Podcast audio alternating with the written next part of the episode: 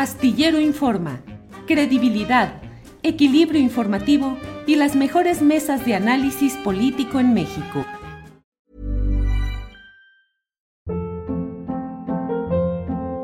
Hold up. What was that? Boring. No flavor. That was as bad as those leftovers you ate all week. Kiki Palmer here, and it's time to say hello to something fresh and guilt-free. Hello Fresh. Jazz up dinner with pecan-crusted chicken or garlic butter shrimp scampi. Now that's music to my mouth. Hello Fresh. Let's get this dinner party started. Discover all the delicious possibilities at hellofresh.com.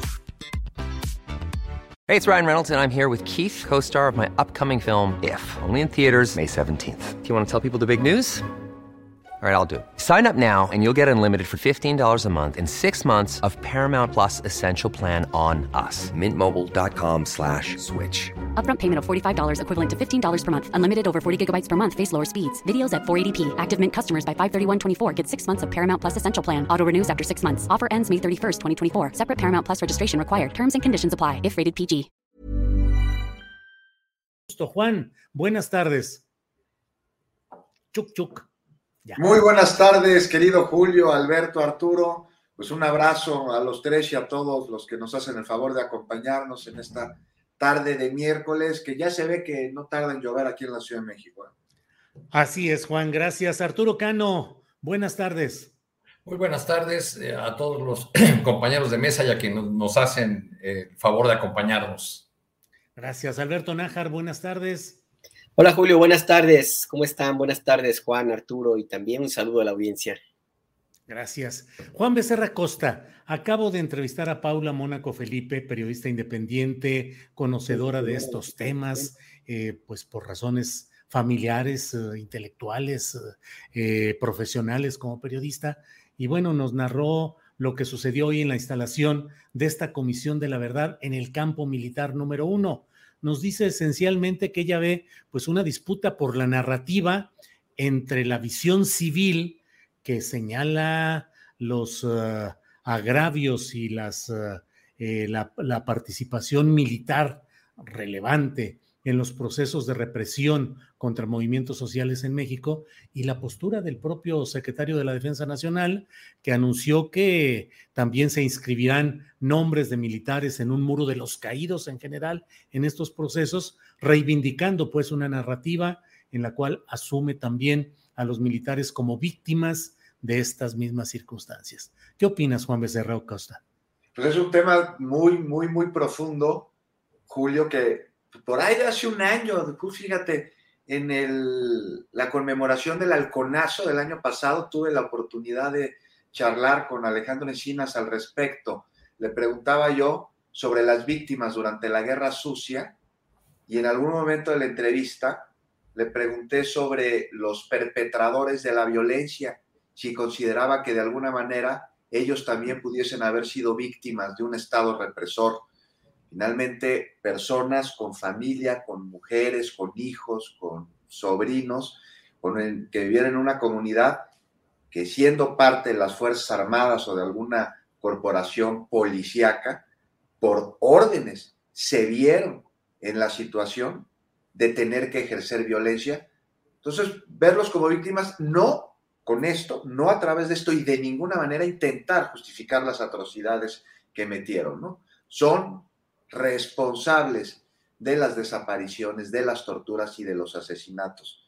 Y no hay ahí ningún atenuante a las este, atrocidades, que cometieron, pero sí verlos víctimas en general de un, de un Estado represor y de un sistema totalmente corrupto. Y a mí me parece que sí lo son, como también parte de la tropa fue víctima durante el 68, víctima de sus propios mandos, y de repente se vieron en la encrucijada de balas cruzadas y respondieron ante las órdenes y, la desesperación y, y, además también el no saber qué estaba sucediendo. Entonces sí, sí me parece que puede haber unos que sean víctimas, pero eso, a poner sus nombres en un monumento, no sé, o sea, serían víctimas no en lo particular ni como personas, sino como este, parte de un conglomerado, este, de un fenómeno social. Entonces te digo, ponerle sus nombres en una en un monumento así de manera particular eh, no es algo en lo que yo estaría totalmente de acuerdo. Y no sé No sé tú cómo veas, Julio,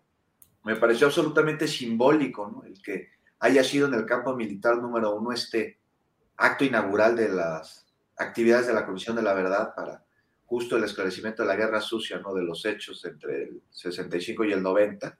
Pues el campo militar fue escenario de brutalidades, de detenciones arbitrarias, de torturas, de desapariciones, ¿no?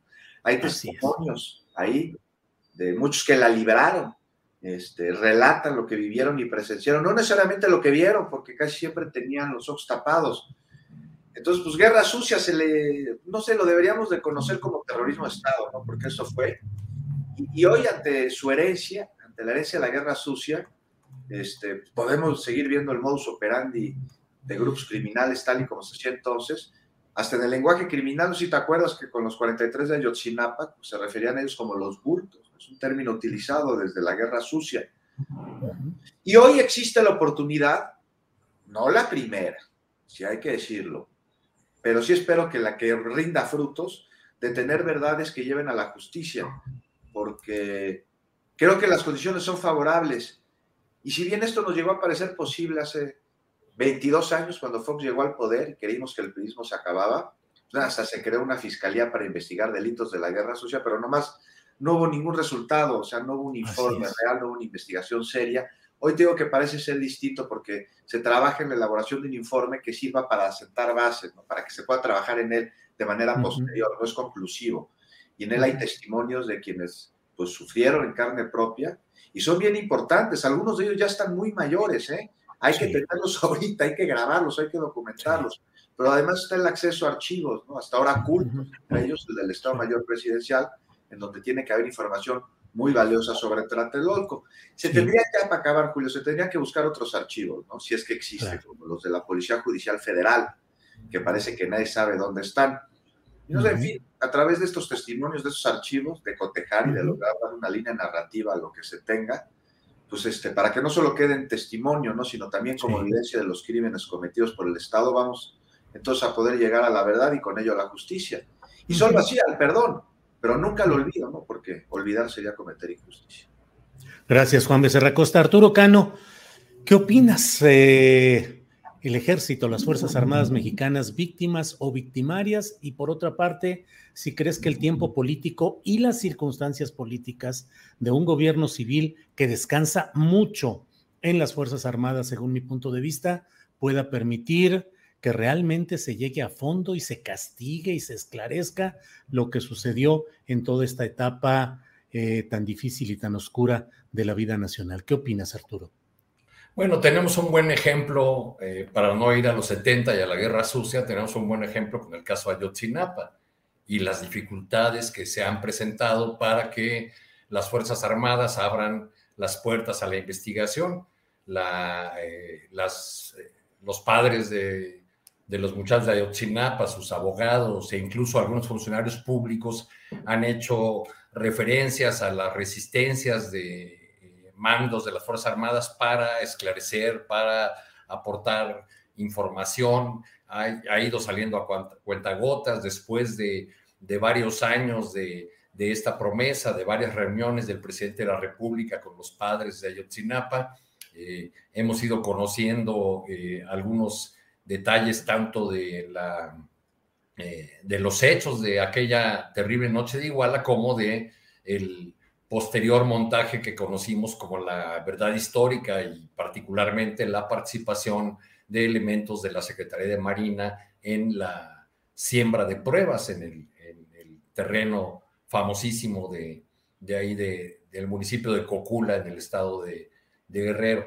Eh, las escenas que, del evento que se realizó hace un momento, pues dejan, como bien señalaba eh, Paula, pues un sabor un tanto agridulce porque no deja de ser importante que la ceremonia de instalación de esta Comisión de la Verdad se lleve a cabo en este sitio que para mi generación y otras, pues era simplemente un sinónimo de represión, de torturas, de desapariciones, de, eh, abusos, muchas, eh, muchos testimonios, existen muchos testimonios de personas que participaron en organizaciones eh, armadas durante aquella etapa eh, y que cuentan todavía ahora sus, descendientes o sus familiares, o incluso algunos de, ellos todavía pudieron, pudieron contarlo porque sobrevivieron a esa estancia, pues de ahí vi a tu familiar, ahí vi a, tu hija, ahí vi a tu madre o a tu padre en ese, en ese lugar, en las instalaciones del campo militar. Pero por otro lado, llama la atención que en esta suerte de victoria cultural de, eh, que tuvieron eh, eh, los protagonistas de varios momentos trágicos de nuestra historia, sea solo un bando el que resulte homenajeado o reconocido. estoy pensando, por ejemplo, en los 25 santos de la cristiada. Tienen monumentos, tienen templos en el estado de Jalisco y en otros lugares, y no hay un solo monumento que yo sepa eh, dedicado a los maestros que fueron desorejados o, a los, o asesinados o a las maestras violadas durante la etapa de la guerra cristera. En un episodio eh, más reciente, el de la fiebre aftosa, este, esos remanentes de los, de los cristeros se opusieron de manera violenta a la acción del gobierno, que también fue una acción muy ruda, muy, muy violenta. Miguel Alemán, siguiendo los eh, la estrategia que había empleado Estados Unidos para enfrentar la fiebre del ganado que venía desde Brasil, aplicó el llamado rifle sanitario y empezaron a matar el ganado en, en muchas zonas rurales, lo que provocó que estos remanentes de los cristeros eh, reaccionaran también de modo violento. Hace poco estuve en un evento ahí de la Secretaría de Agricultura donde un viejo ingeniero hizo una remembranza de cómo ocho ingenieros agrónomos fueron asesinados por los cristeros y en algunos casos también sus acompañantes militares, ¿no? Los que los, los resguardaban. Para esas eh, eh, personas no hay, eh, no hay memoria, pero sí resulta chocante dado que está presente en la memoria la manera como las Fuerzas Armadas actuaron en, en, una verdadera estrategia de terrorismo de Estado contra las organizaciones armadas contra sus familias y cometieron muchísimos abusos, está, eh, resulta eh, tremendo escuchar al general secretario eh, pedir que se ha solicitado al presidente que se inscriban los nombres de víctimas de, la, de aquella etapa, pero de víctimas militares. este, eso parece eh, alejarnos de la, eh, de la verdad y, la, y, sobre todo de la posibilidad de justicia eh, y, y, nos vuelve a colocar en el, en el terreno que el, que el, presidente ha planteado desde el inicio de su mandato, que él no busca revanchas ni venganzas, sino solamente reconciliación del país. La, la, pregunta es, ¿será posible esa reconciliación si no llegamos a la verdad, en primer lugar, y si no hay realmente justicia que permita reparar el daño y evitar la repetición de estas atrocidades como las que se vivieron durante la Guerra Sucia? Así es, Arturo. Gracias. Alberto Nájar, déjame plantearte una sola pregunta. Eh, el presidente de la República dice que, leo, entre comillas, actos que han manchado la trayectoria de contribución al desarrollo de México de las Fuerzas Armadas han estado relacionados con órdenes recibidas por gobiernos civiles. Ya lo ha dicho en otras ocasiones el presidente López Obrador. Dice, las cosas son distintas porque yo, que soy el jefe máximo de las Fuerzas Armadas, no soy como los otros que daban órdenes que implicaron represión y todo esto. A mí me da la impresión de que las Fuerzas Armadas tienen una dinámica por sí misma que acompasa su relación con el poder civil pero que tienen una dinámica propia y que en ello la tortura, la desaparición, el exceso, eh, la violencia extrema, porque finalmente pues las Fuerzas Armadas lo que buscan es el exterminio del enemigo, eh, creo que hay factores que van más allá de las órdenes civiles. Entonces te pregunto concretamente, ¿crees que las Fuerzas Armadas mexicanas, su responsabilidad ha sido por órdenes de los presidentes o de los civiles en turno?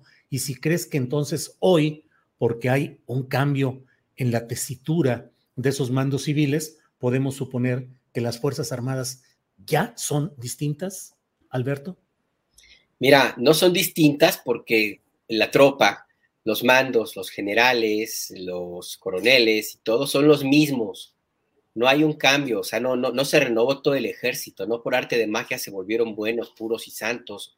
son básicamente los mismos militares que, que pues, resguardan las mismas tradiciones de los propios batallones y cuarteles. Cada uno de ellos tiene su propia mística, su propia historia y la defienden pues como cualquier otro ejército en el mundo. Algunos tienen una infausta memoria, el batallón 27, por ejemplo, que fue sede, protagonista central de la guerra sucia Guerrero, y luego pues eh, vinculado con el caso de la desaparición de estudiantes en, de, de Ayotzinapa. Nada más para, para ponerte un ejemplo. Los militares tienen su propio gobierno, evidentemente que están obligados y lo hacen porque es también parte de su propia educación, eh, obligados a acatar las órdenes del comandante supremo de las Fuerzas Armadas, pero nada más de él.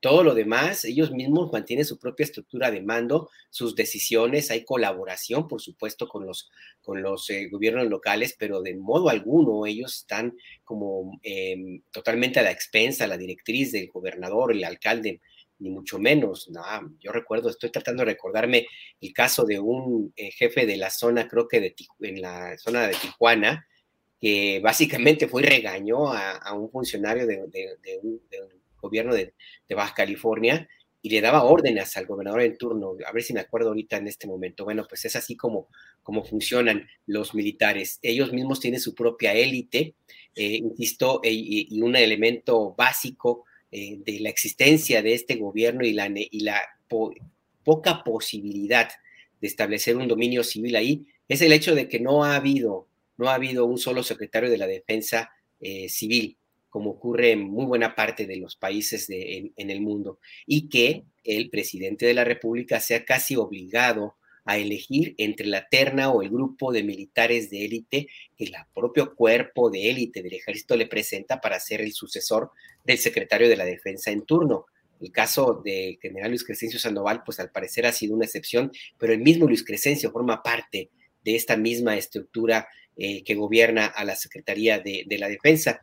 Y se nota muy bien en dónde está esa parte, pues, digamos, del ADN, el corazoncito del secretario de la Defensa. En el caso del secretario, del exsecretario eh, Cienfuegos, cuando fue detenido, pues no se desmintió eh, esa versión que se hizo pública de que hubo una inconformidad enorme dentro de la cúpula militar que prácticamente obligó o presionó en sobremanera al presidente López Obrador para que cambiara de opinión en torno al primer juicio que emitió en torno a el, el, exsecretario de la Defensa, eh, Cienfuegos.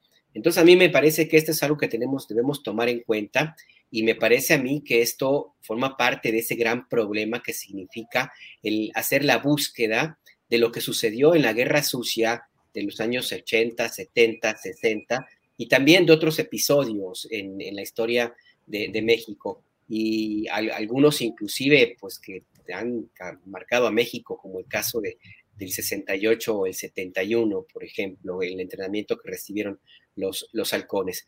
Entonces a mí me parece que esta decisión de establecer eh, la Comisión de la Verdad con estas características, yo tengo mis dudas de hasta dónde pueda llegar por, la, por esta, este cariz refractario que tiene la Sedena en las, los militares para ser investigados. Nada más revisar cuánto tardaron en abrir las puertas del cuartel, el batallón de, Iguala, eh, y todo lo que habrán hecho para que no se encontrara mayor elemento eh, por parte del GIEI, de las pistas que andaban buscando, y todo eso que ha tenido que ser arrancado prácticamente pues con, con pinzas de información de parte de la, de la Sedena, que ni siquiera creo yo el presidente de la República, López Obrador, ha sido capaz de obligarles a entregar toda la información sobre un caso reciente donde pues eh, existe todavía disposición y un mando importante de parte de López Obrador hacia, hacia las Fuerzas Armadas.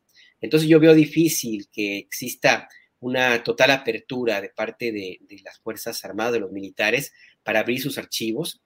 Va a suceder lo mismo que ha ocurrido en otros casos y sí veo complicado que, que esto pueda llegar a tener algún, algún buen resultado, no solo por lo que ha ocurrido en, el sexenio de Vicente Fox, por ejemplo, que fue una vacilada, sino por un punto que me parece básico y no podemos hacerlo eh, a un lado.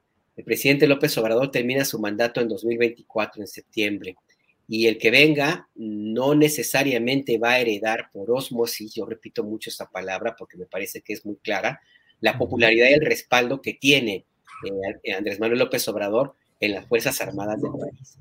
la que venga o el que venga va a tener que ir muy cuesta arriba y la posibilidad de que una vez que eh, ya no esté eh, el presidente López Obrador en el cargo, los militares vuelvan a retomar ese, ese eh, control total de las Fuerzas Armadas y volverse a cerrar como, como lo han hecho siempre, pues ahí está la tentación. Así es que yo sí creo que en este sentido veo muy complicado que pueda haber una apertura. Y, y cierro con esto. Me preguntaba sobre si los militares obedecieron solamente órdenes civiles. Sí, en muchos casos.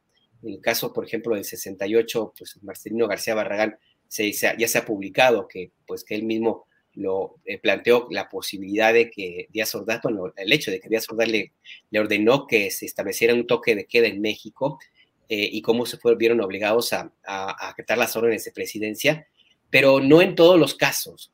Los militares, justamente por esa forma autónoma que tienen de entender la seguridad y el combate a la delincuencia, al enemigo, a su manera de información, pues toman decisiones que están fuera de cualquier supervisión civil.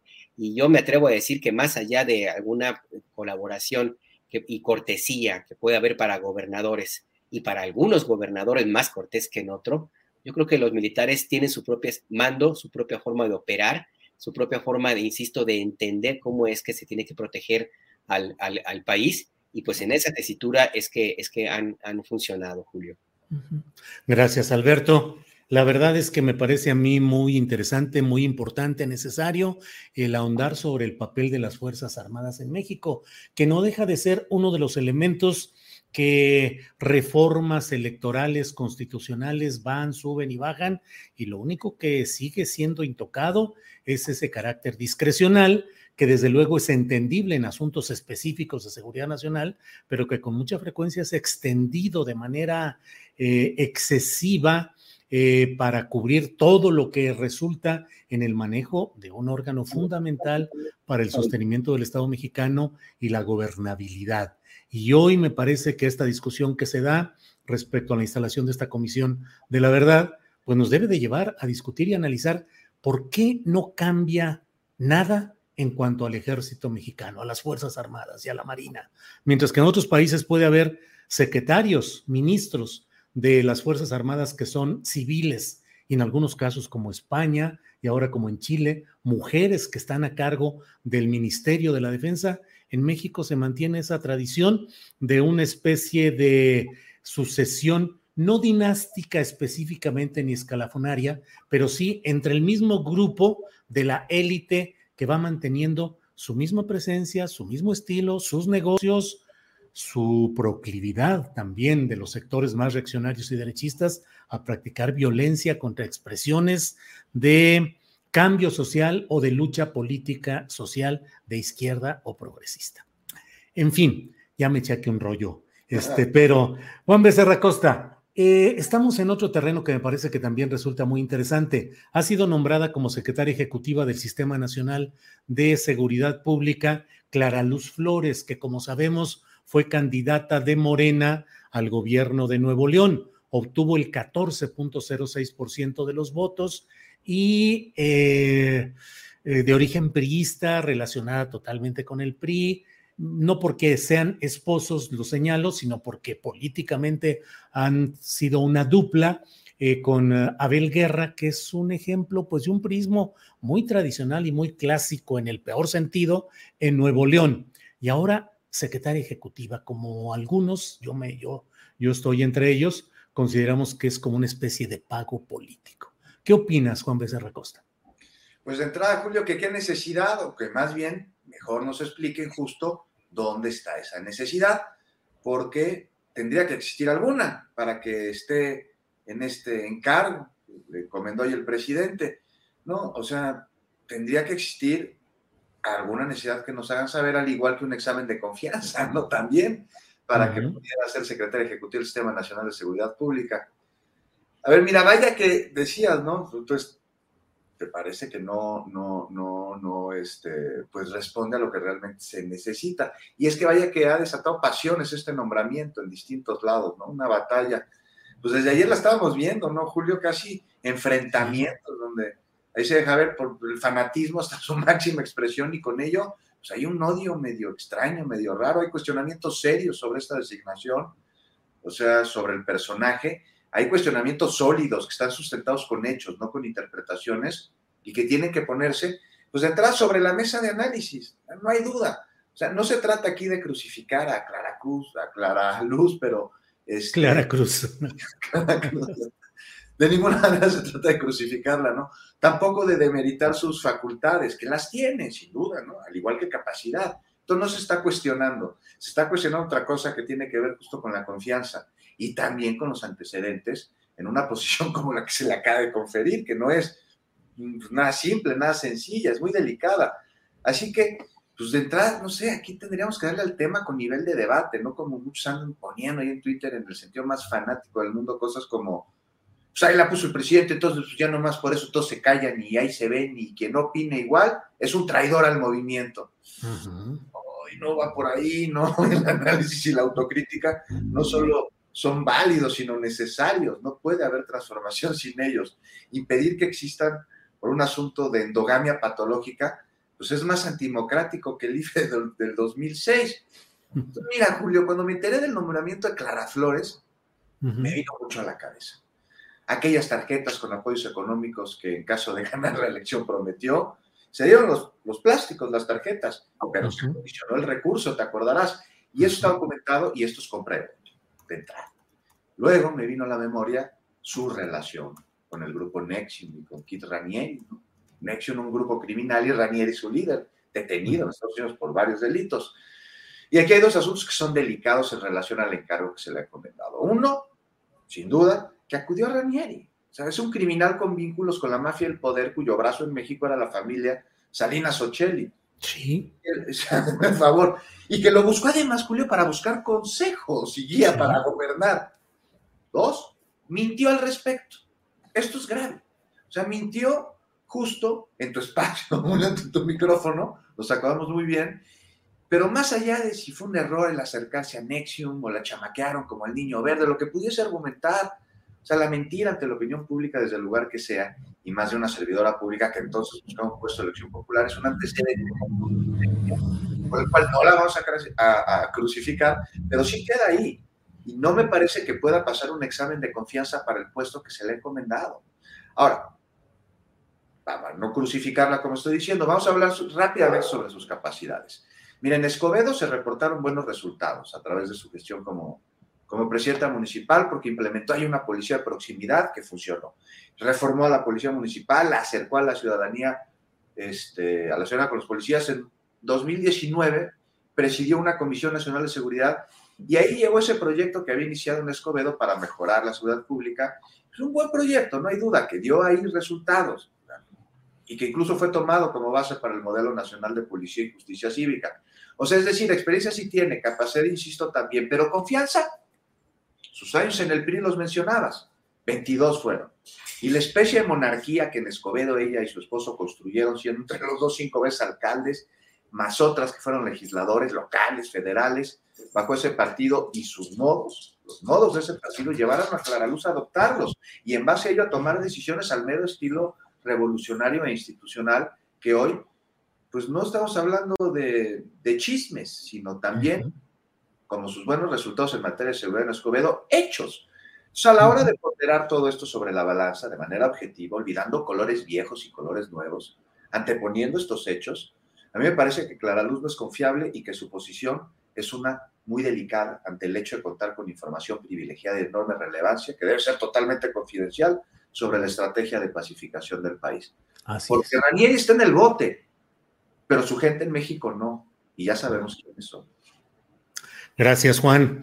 Eh, Arturo Cano, ¿qué opinas sobre el nombramiento de Clara Luz Flores en este órgano que según la ley correspondiente el Secretariado Ejecutivo del Sistema Nacional de Seguridad Pública debe dar seguimiento y ejecutar coordinadamente con instancias federales, estatales y municipales los acuerdos a que haya llegado el Consejo Nacional de Seguridad Pública que preside el presidente de la República, en su ausencia el secretario de Gobernación, pero en el que deben de participar personal, presencialmente, los secretarios de la Defensa Nacional, de la Marina, la Fiscalía General de la República, em, los gobernadores, eh, la jefa del gobierno de la Ciudad de México y tomar acuerdos sobre temas delicados de seguridad pública. ¿Qué opinas, Arturo Cano?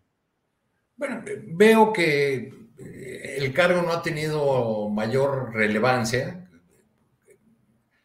y además como en este gobierno importan más los encargos que los cargos, creo que, es, es, una posición que, causa ruido porque, porque suena fuerte el cargo, pero tiene realmente un papel más administrativo que, que político. Se ha dicho mucho que con esto hay un pago político a Clara Luz, pues vamos a preguntarnos qué es lo que se paga. ¿Una candidatura fallida? ¿Una candidatura que, llevó a Morena al tercer lugar en Nuevo León y que implicó el ascenso de Samuel García? Es decir, un tanquezote de oxígeno para el movimiento ciudadano este, y, una reconfiguración de la, de la política en los los estados del, norte del país. Este, creo que en, ese sentido, pues hay eh, más bien, más que un pago para una candidatura fallida, sería un consuelo para alguien que fue leal en, algún, en alguna eh, etapa complicada, en alguna etapa difícil. Y, finalmente, el, el principal la principal crítica, digamos, que se podría hacer a este, a este nombramiento de, Clara Luz Flores eh, reside en el hecho de que ella violó el mandamiento número uno del obradorismo. No, no mentir, no robar, no traicionar. Pues, entonces ahí, digamos, no hay, no hay discusión este, sobre, porque fue, quedó muy claro la exhibición de, de, la mentira. Este, por el lado de sus capacidades, pues sí, ha sido muy elogiado el trabajo que se hizo en la seguridad eh, pública municipal de Escobedo, y eso me lleva al, segundo punto que quisiera destacar en ese tema. La, el nombramiento de Clara Luz más bien nos habla de la ausencia de perfiles obradoristas, es decir, de gente eh, afín a las, a las ideas y a los modos del presidente para poder ocupar estas posiciones tan importantes en el área de seguridad. No hay otros cuadros. Y, yo, ahora que hablaba Juan, yo estaba pensando, bueno, pues ¿quién más podría haber nombrado el presidente en una posición así, que fuera un personaje eh, obradorista puro o alguien de confianza o alguien leal y que al mismo tiempo tuviese un perfil eh, adecuado para los temas de seguridad. Y la verdad no, no pude pensar en nadie. It's that time of the year. Your vacation is coming up. You can already hear the beach waves, feel the warm breeze, relax and think about work. You really, really want it all to work out while you're away. Monday.com gives you and the team that peace of mind. When all work is on one platform and everyone's in sync, things just flow wherever you are. Tap the banner to go to Monday.com. Hey, it's Ryan Reynolds, and I'm here with Keith, co star of my upcoming film, If, only in theaters, May 17th. Do you want to tell people the big news? All right, I'll do it. Sign up now and you'll get unlimited for $15 a month in six months of Paramount Plus Essential Plan on us. Mintmobile.com slash switch. Upfront payment of $45 equivalent to $15 per month. Unlimited over 40 gigabytes per month. Face lower speeds. Videos at 480p. Active Mint customers by 531.24 get six months of Paramount Plus Essential Plan. Auto renews after six months. Offer ends May 31st, 2024. Separate Paramount Plus registration required. Terms and conditions apply if rated PG. Bien, Arturo, gracias. Alberto Nájar, sobre este tema, Clara Luz Flores y su nuevo nombramiento. Alberto, por favor.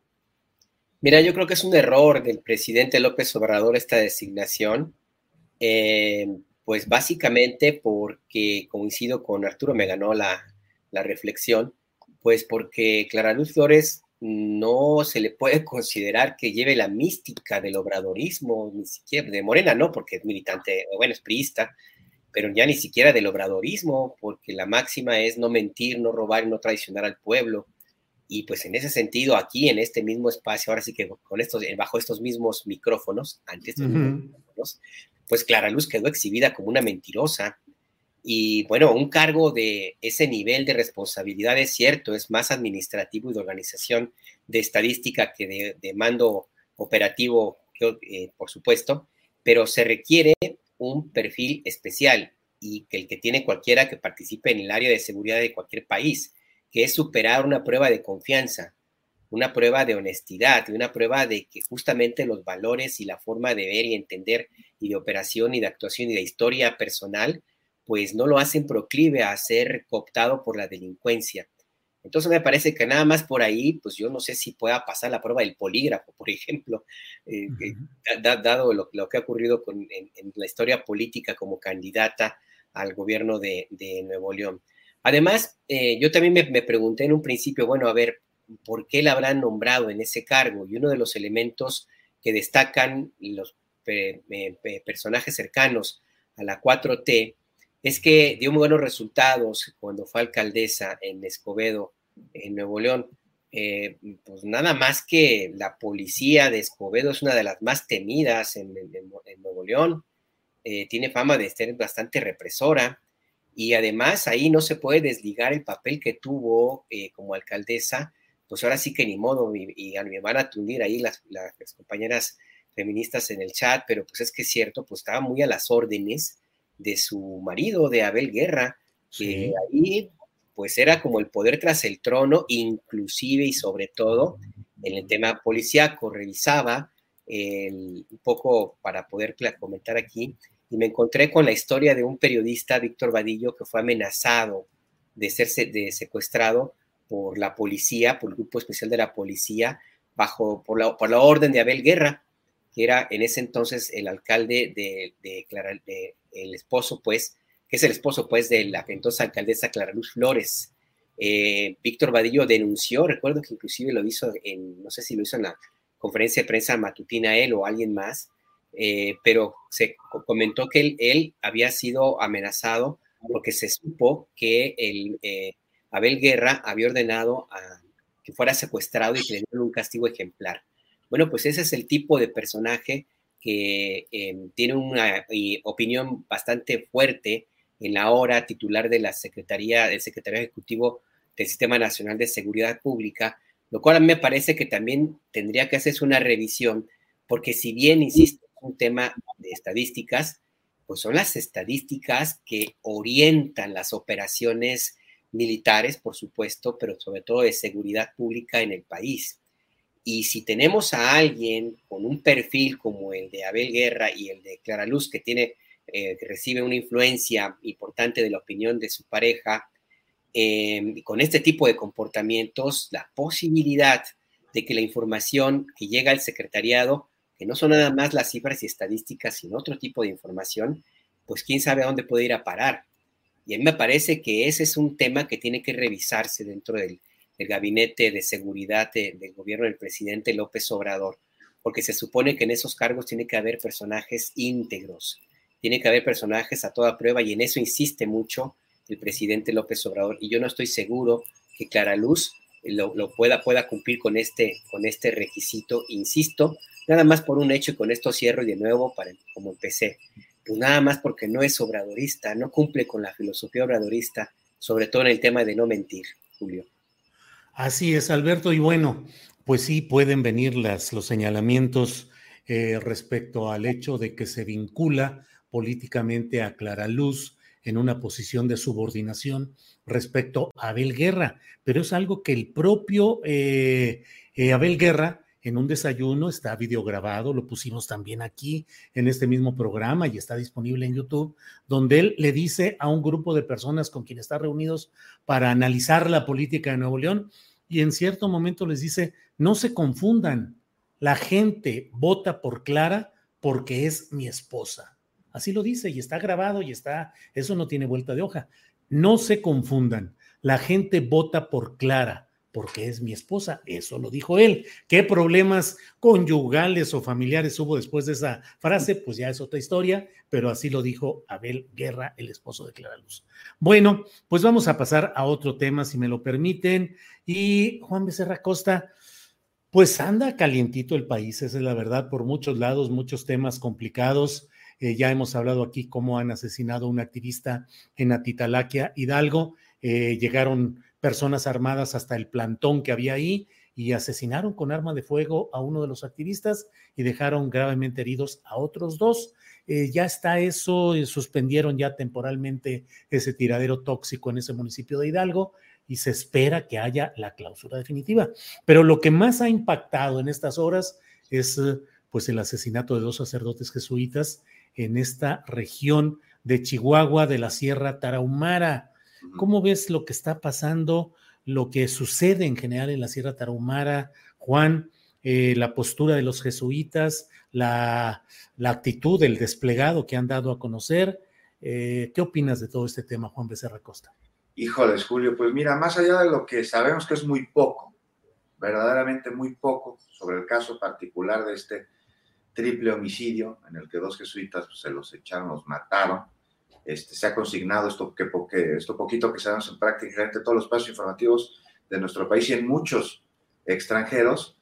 Este, ¿Qué te parece si empezamos a hablar, para entrar en contexto, un poquito sobre la misión de los, jesuitas, de los jesuitas en el norte, ahí en la Tarahumara? Porque esto es algo que no es nada nuevo. Imagínate que llegaron a México en 1570, por ahí, 1572, y poco a poco comenzaron a expandirse. Primero iniciaron sus fundaciones aquí en la Ciudad de México, unos 15 años después comenzaron a establecerse en las principales ciudades de México, entonces un virreinato, y ya luego llegaron hasta las zonas marginales de frontera. ¿Para qué? Para evangelizar a la población indígena e integrarla al sistema virreinal. Hoy, Julio, 500 años después, los jesuitas continúan con su labor, que es, pues, principalmente la de educar, ya no evangelizar. Y justo en la Sierra Tarahumara es muy complicado. ¿Por qué? pues por los pocos maestros, que además, y los pocos que hay, no hablan la lengua rarámuri y no están capacitados para educar tomando en cuenta el contexto y las costumbres de los pobladores. Y así, pues entonces vemos como algo muy común que en aquellas comunidades, los niños que logran terminar la, la primaria, pues imagínate cómo la terminan que no saben escribir su nombre. Y entonces el papel que hacen los jesuitas ante todo esto es el de enseñar respetando los usos y las costumbres. Ellos hablan el idioma de las personas en estas comunidades, conocen sus actividades y en base a ellas imparten conocimientos. Y es que si no se enseña de esta manera, entonces entramos en un problema más grave que aqueja a la región, que es el desarraigo cultural. Y, esto va mucho más allá de un lenguaje que pudiéramos platicar en una reunión del Conaculta. Sea, esto lleva a que a la población los alejan de sus raíces culturales, entonces se vuelven vulnerables frente a los nuevos referentes de identidad que son, entre muchos otros, la narcocultura, algo que está ahí presente en la zona de manera contundente. Entonces ahora, conociendo un poquito esta labor jesuita en la Tarahumara, surgen entonces cada vez más preguntas sobre el crimen en el que perdieron la vida dos sacerdotes. Javier Campos y, Joaquín Mora. Mora. Y, y, un guía de turistas, Pedro Eliodoro Palma, cuyo hijo Ricardo también está lleno de preguntas ¿no? y exige respuestas al gobierno de Chihuahua sobre su padre, sobre la investigación, este, respuestas que no se han dado. De lo poco que se sabe es que el presunto autor es el chueco, un añejo criminal de la zona, que está involucrado en la tala y en el narcotráfico, miembro de, de los Salazar, un grupo ligado al cártel de Sinaloa, quien se llevó los cuerpos de los sacerdotes y de turistas, ¿no? Síntoma todo esto de una urgencia por pacificar al país y de evitar situaciones este, como esta de absoluta impunidad y de descomposición, con una normalización de la barbarie que se sigue dando. Entonces esperamos los avances y los resultados de las investigaciones. Esperamos que los cuerpos sean hallados, porque están perdidos, no sé dónde están, y que sea justicia a través de detenciones y de castigos a los culpables. Pero no solo a los materiales, o sea, también a los intelectuales y también a quienes dieron pie para que esto suceda, porque no es nuevo.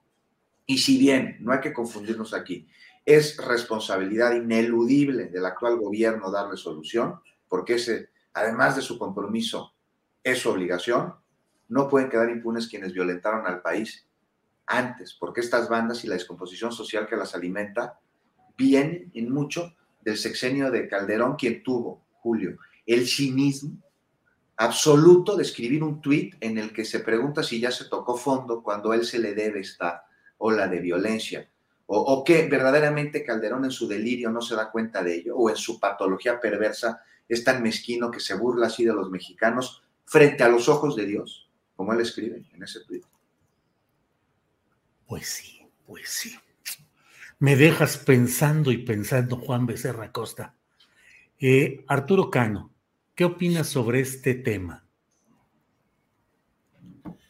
Híjole, pues con la iglesia hemos topado cuarta transformación porque... ¿Y con qué segmento de la iglesia? Los jesuitas y toda la historia, con una tradición y una presencia. Con, el segmento que tiene un papa. Sí, para no, nada más. No, digo, eh, digo esto porque en lo que va del sexenio han sido asesinados cinco sacerdotes más. Pero ninguno de estos en Tamaulipas, otro en Baja California, creo que alguno en Michoacán, Ninguno de estos sacerdotes, sacerdotes diocesanos, eh, ha causado ni causará tanto revuelo, ni tanto interés, ni tanta indignación eh, por la capacidad eh, de vocería, digamos, por ese, esa gran bocina que tienen los jesuitas por su sistema educativo, que nos ha dado este, notables notables personajes como Alberto Nájar, que está aquí en esta mesa, formado con los, jesuitas. Este, y nada más en nada más ya no vayan a pensar que yo colgué los votos. El misionero presbítero Nájar, imagínate. ¿Eh? Lo que, lo que quiero decir es que, que digamos, tienen una capacidad de, de eh, poner en duda, de colocar su protesta, de colocar su exigencia, como ya lo han hecho, eh, primero de, eh, frente a este horror de que los asesinos hayan llevado los cuerpos de los sacerdotes, después porque alzan la voz, no solamente por ellos mismos, sino por una región en la que tienen una presencia centenaria una, simple revisión de las notas de prensa o de los archivos de prensa nos permitiría ver que los jesuitas tienen ahí décadas eh, siendo la voz del eh, hambre, la desesperación, el despojo eh, de los rarámuri.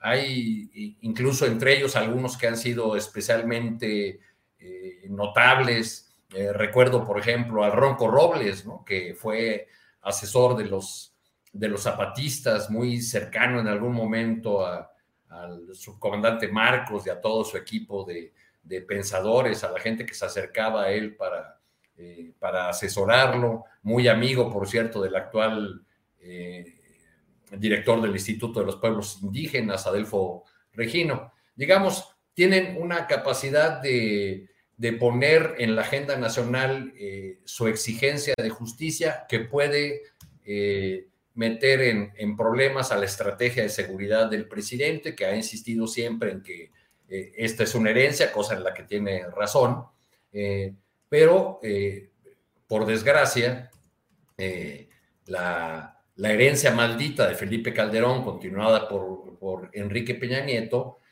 tiene en muchas zonas del país o, tiene en, en varias zonas del país una, situación muy difícil a los, a los habitantes eh, de control del crimen organizado, han, se han presentado masacres en otros lugares y, no podemos ver el asunto de los jesuitas, el asesinato de estos dos sacerdotes y del guía de turistas. Eh, descontextualizado o sin pensar en lo que está ocurriendo en San Cristóbal de las Casas Chiapas o en Aguililla o en otros lugares donde la eh, estrategia de, seguridad pues no ha resultado suficiente por más que eh, todas las mañanas el presidente comience sus actividades recibiendo el informe y tomando decisiones en, el tema de seguridad. Veo venir también ya eh, la actitud oportunista de una parte de la oposición que seguramente se va a subir al, al barco de la espiritualidad ignaciana y ya todos se van a, a declarar seguidores eh, de San Ignacio de Loyola este, y tratando de, aprovechar este eh, asesinato como han intentado aprovechar otras situaciones de inseguridad. Eh, y me parece lamentable, por otro lado, que, que el presidente afirme que, que los jesuitas fueron asesinados porque, bueno, pues estaban en una región donde hay una fuerte presencia del, del crimen. Bueno, pues entonces así hay muchos ciudadanos de todo el país que pueden sentirse indefensos. Creo que el gobierno tiene el gran reto de dar una solución eh, rápida a, este crimen. Creo que va a poner los recursos, eh, como los ha puesto en otros casos sonados o, en el caso de otros sectores o familias que tienen eh, la capacidad de elevar una protesta a otros niveles, como ha ocurrido con el caso Levarón, donde por la doble nacionalidad de estas personas, por la intervención de Estados Unidos, pues ha habido avances en la investigación, cosa que no ha ocurrido en, otros casos o en otros crímenes de gente eh, de a pie, de gente común en otras partes del país. Entonces creo que sí es un, un llamado de atención muy importante y que y que coloca en una situación que no había tenido antes de fragilidad a la estrategia de seguridad del presidente López Obrador. Gracias, Arturo. Alberto Nájar, con voz jesuíticamente autorizada, danos tu punto de vista, por favor. Mira, eh, desde que estudiaba yo en el ITESO, que es una eh, universidad eh, del sistema UIA ITESO, administrada por y fundada por jesuitas, de ahí viene mi formación, pues, más bien mi cercanía eh, ya, eh, y hablo de hace algunos años, eh, los ochentas, ya la zona de Chihuahua y esa, esa, región donde ocurrió este crimen era como parte de, del trabajo de la misión de los jesuitas, y lo contaban los, los maestros que teníamos, que era como algo casi, casi como requisito ir hacia allá e invitaban a muchos, muchos compañeros que desearan tener alguna reflexión sobre el trabajo de, comunitario, pues ahí para allá, porque era un contacto muy, muy cercano con una realidad que muchos de mis compañeros pues no conocían, porque el ITESO pues es una universidad cara, pues yo ahí sí como que la pagamos con muchos esfuerzos y el último año con crédito que, que terminé de pagar buen rato después. Eh, pero muchos de mis compañeros pues no conocían esa realidad de la pobreza, de la miseria, del hambre, que por cientos de años ha vivido la población indígena del pueblo Rarámuri en, en aquella región. Es una zona muy, muy complicada, no solamente por la invasión de la delincuencia organizada, sino por las propias condiciones de abandono histórico. Es una región que en el sexenio de este impresentable sujeto y cínico, eh, Calderón Hinojosa, eh, sufrió hambruna. No tenían, eh, estaban muriendo de hambre los niños, literalmente.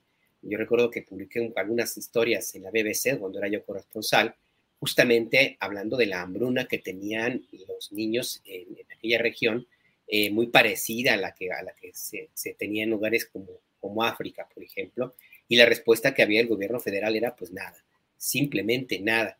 Como tampoco hubo ninguna respuesta en su momento para combatir la presencia histórica de grupos de delincuencia organizada que de el cultivo de marihuana que tiene más de 50 años allí en esa zona donde ocurrió el crimen, pues pasaron a otro tipo de actividades que tienen que ver con la esclavitud, esclavitud de indígenas de rarámuris, de migrantes que pasan por ahí, por, nuestra vía. Ha habido reportajes de migrantes que han sido esclavizados para, en aquella región para eh, sembrar droga, como también pues el caso de eh, la tala, la tala de los bosques que son riquísimos y más recientemente, pues la protección, connivencia o como le quieran llamar, de proyectos mineros. Eh, los, eh, casi de los poquitos que pueden andar sin ningún problema, que, sin necesidad de salvoconducto o permiso especial de los grupos que ahí controlan, pues son los trabajadores de las minas. Eh, ellos extrañamente nunca son, son molestados como si ocurre con todo el resto de la población que vive por allá. Entonces, este es el contexto en el cual hacían trabajo estos dos sacerdotes, que eran muy queridos, que vivían ahí ya por décadas, que tenían muy presente lo que es la misión espiritual de la Compañía de Jesús y que eran pues un ícono, eran un emblema del trabajo que hace esta, esta eh, ala de la religión de la Iglesia Católica y que pues que es la que le ha agregado muy buenos votos, muy buena eh, una eh, presencia importante y que reivindica, y lo digo pues, por supuesto con mi opinión personal, pues reivindica mucho la creencia de esa parte de la iglesia eh, católica formada en la teología de la liberación, tan combatida por otros jerarcas católicos, pero que allí, allí tenía su presencia. Bueno, todo ese tipo de, de situaciones pues, se combinan para hacer todavía más escandaloso el asesinato de estos dos sacerdotes que, ojo, murieron defendiendo a alguien que estaba en riesgo su vida.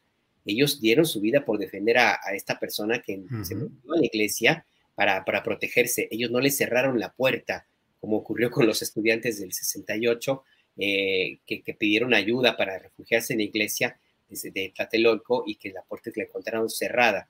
Ellos sí abrieron la puerta y les costó la vida.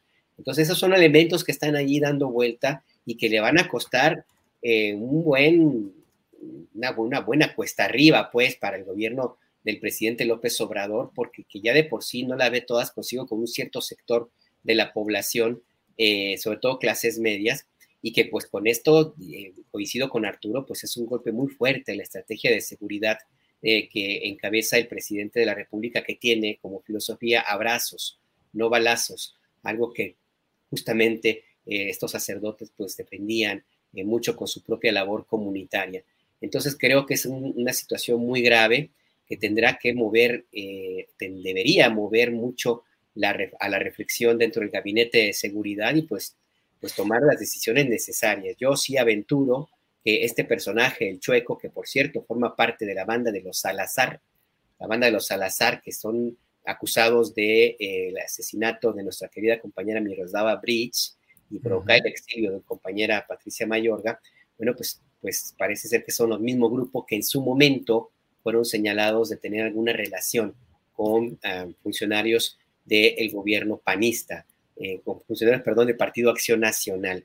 Entonces, pues ahí también es algo que tiene que analizarse, sobre todo por el discurso de la gobernadora de Chihuahua, que pues ya, ya la habrán escuchado seguramente y habrá que ver si le creemos o no. Bien, pues Alberto, muchas gracias. Bueno, pues eh, le hemos dado más o menos eh, batería, le hemos dado análisis a los asuntos más relevantes. Son las dos de la tarde con 55 minutos y nos queda para un postrecito de uno o dos minutos el tema, invitación, reflexión, nomás no tan profundas, Juan Becerra Costa, porque luego me dejas aquí pensando este, y se me va el avión. Juan, eh, postrecito, lo que tú desees, por favor. Va rápido, pero a cambio de que me digas en qué te quedaste pensando de lo que hablamos de este asunto de Chihuahua. Mira, rápido el postrecito. Julio, pues es con el asunto de Juliana Assange, ¿no? Este, nada más, te lo voy a hacer muy rápido. O sea, se da esta orden de extradición en el Reino Unido para que se lleven a Assange a los Estados Unidos, ¿no? País que dice ser eh, proveedor de derechos, de paz y de libertades y de democracia, pero que eh, trata como terrorista a un periodista que da a conocer diversos delitos, crímenes de guerra, pero también corrupción al interior de partidos políticos y de gobiernos e injerencismo estadounidense. Gracias a, Assange pudimos tener documentos que demostraban que impusieron a Juan Carlos de Borbón como rey de España, o gracias a Sánchez sabemos quiénes son los dineros para la construcción de, de Vox y con ello sus redes anacrónicas en todo el mundo, y gracias a Sánchez sabemos cómo eh, García Luna entregó información confidencial a los Estados Unidos vulnerando nuestra soberanía, entre muchísimos casos.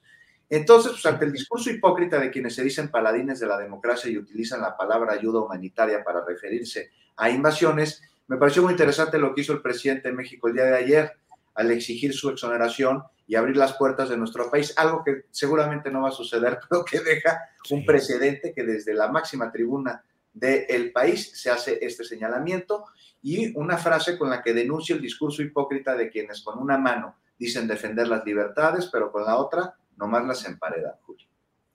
Gracias, Juan. Y, pago eh, en reciprocidad lo que dices. Fíjate que me llamó, bueno, todo el contexto del papel de los jesuitas, su implantación desde cuándo, dijiste 1570, algo así, y toda la continuidad que han tenido. Y estaba, al mismo tiempo que te escuchaba, estaba recordando eh, el artículo que hoy publicó Bernardo Barranco en la jornada, que ya recuperé ahorita mientras platicábamos, y en una parte dice él, cabría preguntarse sobre los evidentes signos de la desacralización del ministerio sacerdotal en la actual sociedad mexicana. Desde hace años me viene dando vueltas el tema. Pareciera que hay vaciamiento del sentido mistérico de la práctica religiosa de las estructuras religiosas. desinstitucionalización de la fe.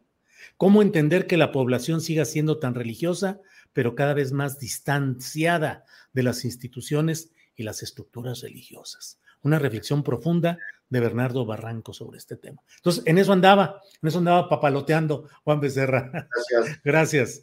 Eh, Arturo Cano, eh, postrecito, lo que desees, amargo o dulce, que aquí de todo se vale. Arturo. Sin entrar a las profundidades de la espiritualidad ignaciana, diré que lo que me ha tenido ocupado en los últimos días ha sido ver la manera como los aspirantes o suspirantes de Morena a la candidatura presidencial han arrancado ya sus campañas. Ya comentaron ahí largamente en la mesa de ayer este tema de las estrategias de WhatsApp o de, la guitarra que, han empleado los, los suspirantes. Me, hizo recordar esta imagen de la, de la jefa de gobierno, la, la, imagen de Fernando Haddad, que a lo mejor el nombre no les dice a ustedes nada porque fue el candidato perdedor contra Jair Bolsonaro en la última elección presidencial en Brasil. La, la escena de la, noche anterior o, la escena con la que remató su campaña Haddad en, Brasil eh, fue la de, la de un profesor universitario culto, tranquilo, sosegado, que una noche antes de las elecciones tocaba una zambita en su departamento en Río de Janeiro con su familia y algunos invitados más. Y de esa manera quisieron oponerla a la del bárbaro personaje neofascista, más rudo que Trump en algunas ocasiones, y bueno, así le fue a Fernando, a Fernando Haddad. Pero estas acciones de los candidatos, el meeting de Brar, el WhatsApp de Adán, me ha, llevado eh, a, decir eh, o a pensar que estamos en una batalla del corcholatismo utópico contra el tapadismo científico de las encuestas. Vaya, vaya. Bueno, Arturo, gracias.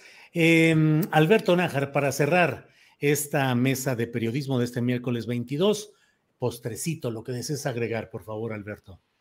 Pues mira, yo creo que es agridulce, o no sé cómo definirlo, y se resume en un nombre, Xochitl Galvez. Ah. Ahora resulta que según una encuesta hecha por el financiero, esta es la mejor posicionada para poder ser jefa de gobierno en Ciudad de México.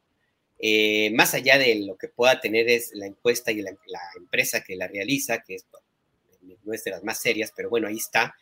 Lo que sí me queda claro es que debería ser una llamada de atención para el equipo de Morena en la Ciudad de México, porque ya son varias las llamadas de atención en el sentido de que no las tiene todas consigo, de que efectivamente a la gente de Morena, la de abajo, le está costando mucho trabajo el conseguir respaldo, porque están pagando el precio del pleito del presidente López Obrador con las clases medias. Ya hubo una llamada de atención en las elecciones del año pasado, eh, la oposición está aquí en Ciudad de México engalladísima, y bueno, con esta situación, con esta encuesta real o no, pues tienen para, municiones para, para hacer lo que quieran, eh, invadir los espacios de las redes o lo que sea. Pero la posibilidad de que, eh, de que Morena la izquierda pierda el control de Ciudad de México que ganaron desde 1997, ahí está. Y, para acabarla de amolar, si esta encuesta por, alguna razón fuera cierta, para acabarla de amolar, para utilizar el muy, la jerga de Xochitl Galvez, pues con un personaje como ella. Así es que imagínense nada más. Por eso digo que no sé si es agridulce, si es de dulce, por, por, no sé, amargo seguramente. No hay que tomarlo a guasa, por más que el personaje pues se preste para eso, me parece que no, no va por ahí. Yo creo que algo está moviéndose en la Ciudad de México y más vale que se pongan las pilas. Algo está sucediendo en la Ciudad de México, sí coincido, Alberto, y coincido en que deben ponerse las pilas y no tomar aguasa, esto que tiene sus ribetes, pero eh, lo mismo se decía con Gabriel Cuadri, parecía imposible que ganara la candidatura a diputado federal contra Pablo Gómez y ve lo que sucedió y lo que sucedió en varios, en varias alcaldías donde pues los candidatos parecían poco viables y terminaron ganando a otros candidatos de esta izquierda electoral en la Ciudad de México. Pues Juan, gracias y buenas tardes. Muy buenas tardes, abrazo Julio, Alberto, Arturo y a todos los que nos ven. Nos vemos la próxima semana. Así es, gracias Arturo Cano, gracias. Buenas tardes. Muchas gracias Julio y, me despido enterándome que Xochitl Galvez dice que su juventud fue trotskista, igualito que el Bester. Sí, igualito que el Bester y que Rosario Robles, ¿no? No, ella fue maoísta. Ella fue maoísta, sí, sí, es cierto. Así es. Bueno, Arturo, pues gracias. Así gracias entre trotskistas y maoístas. Bien, gracias. Alberto Nájar, buenas tardes. Buenas tardes, Julio, Arturo, Juan, y sí es cierto, igualito que el Bester, y además son, creo que son vecinas, Ochil y, la maestra. Por ahí tienen una alcaldía, así es que, pues, híjole. Sí, ahí donde se levantó la encuesta del financiero, han de haber sido dos semanas.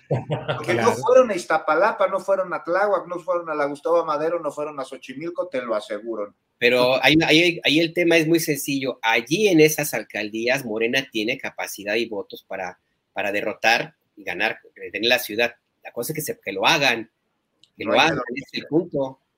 Pues sí, así es. Alberto, Juan, Arturo, muchas gracias y nos vemos pronto. Buenas tardes. Gracias, buenas tardes. Ever catch yourself eating the same flavorless dinner three days in a row? Dreaming of something better? Well, HelloFresh is your guilt-free dream come true, baby. It's me, Kiki Palmer. Let's wake up those taste buds with hot, juicy pecan-crusted chicken or garlic butter shrimp scampi. Mm. Hello Fresh. Stop dreaming of all the delicious possibilities and dig in at HelloFresh.com. Let's get this dinner party started.